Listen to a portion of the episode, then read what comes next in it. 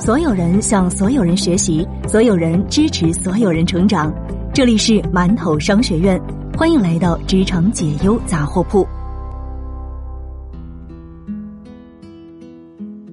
你好，这里是职场解忧杂货铺，我是悠悠。更多职场干货内容，您可以关注馒头商学院。今天和大家分享来自微信公众号“人神共愤”的一篇文章：把事情做专业，更要所有人知道。一家三口出国游，在机场的候机厅，你想利用起飞前的一段时间处理完最后一批邮件，而在一旁好奇的东摸西看的四岁儿子问了你一个问题：“爸爸，飞机为什么会飞呀？”按照育儿书，你本该惊喜一下，小孩子能提出一个好问题，就是找到答案的第一步。可就在你张嘴的那一瞬间，你犹豫了，难道？你打算跟一个四岁的孩子从伯努利原理开始讲起吗？于是你下定决心，这次先用教科书般的标准答案混过去，下回有时间再做一个好爸爸。飞机能飞起来，是因为机翼的形状比较特殊，导致上表面气流比下表面的更快。趁孩子欢天喜地的跑去告诉妈妈答案，你赶紧换了一个座位，头埋得更低了。可孩子一转眼就忘了刚才的答案，又跑回来问你一遍。你忽然意识到，干嘛要纠结自己的专业背景？并不是每一个父亲都知道飞机飞行的原理。你如释重负，说出了这个年纪的孩子一定能懂的解释：因为飞机有翅膀呀。你看，世界清净了。专业人士能向外行人介绍明白自己的专业知识。也算是一项稀缺技能。君子动口不动手，你的专业能力除了要在解决问题当中体现，更要利用跨专业沟通，让别人知道你干了些什么。有一句话叫做“把事情做专业，并让所有人都知道”。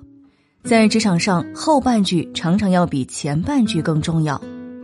真正厉害的专业人士，不只是让同行佩服。更重要的是让同事和上司理解你的工作。专业人士和外行在沟通上的最大观念障碍是：我学了这么多年的专业，凭什么你认为几句话就能说清楚？其实，跨专业沟通的目标只是你专业当中很小的，最好是独立的一部分。当客户要一个既高级又醒目的颜色和字号，他并不想学习一整套系统的设计知识。他只是想要判断你的解决方案是否可行。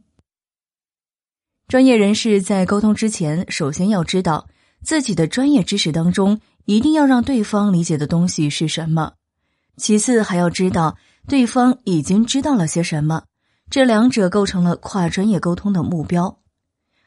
忽悠式的专业人士只想利用对方已经知道的，误导对方接受自己的想法。自我封闭式的专业人士，为了保卫自己心目当中那片神圣的专业王国，只想强行的灌输给对方需要让他们知道的。而真正好的跨专业沟通，是从对方已经知道的 A 点到需要让对方知道的 B 点，中途保持战战兢兢的平衡。可惜的是，大部分的专业人士无视对方已经知道的。因为这些知道往往是对他自己专业的误解，但这个误解才是通往理解的最短路径。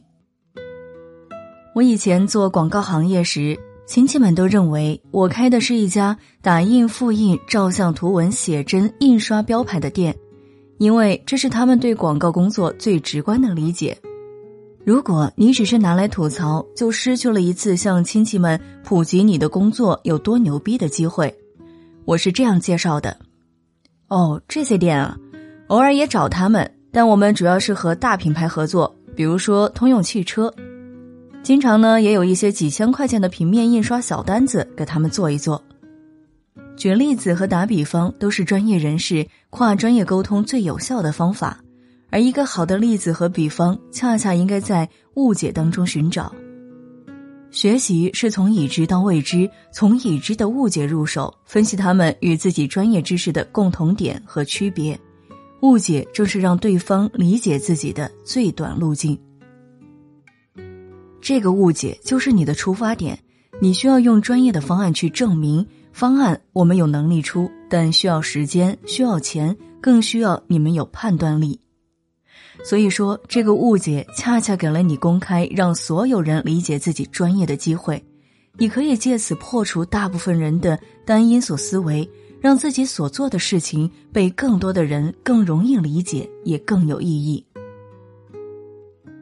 如果你通过长期的科普建立了这个专业的解释权，那你得到的好处将是巨大的。你的失误将会被认为是不可避免的，你的成绩会被认为是有重大意义的。如果你的同事、老板长期从你这儿认知到你部门的工作内容，那么毫无疑问，你就是这个部门最重要的员工。好了，今天就和大家分享到这儿，感谢您的收听，我们下期节目再会。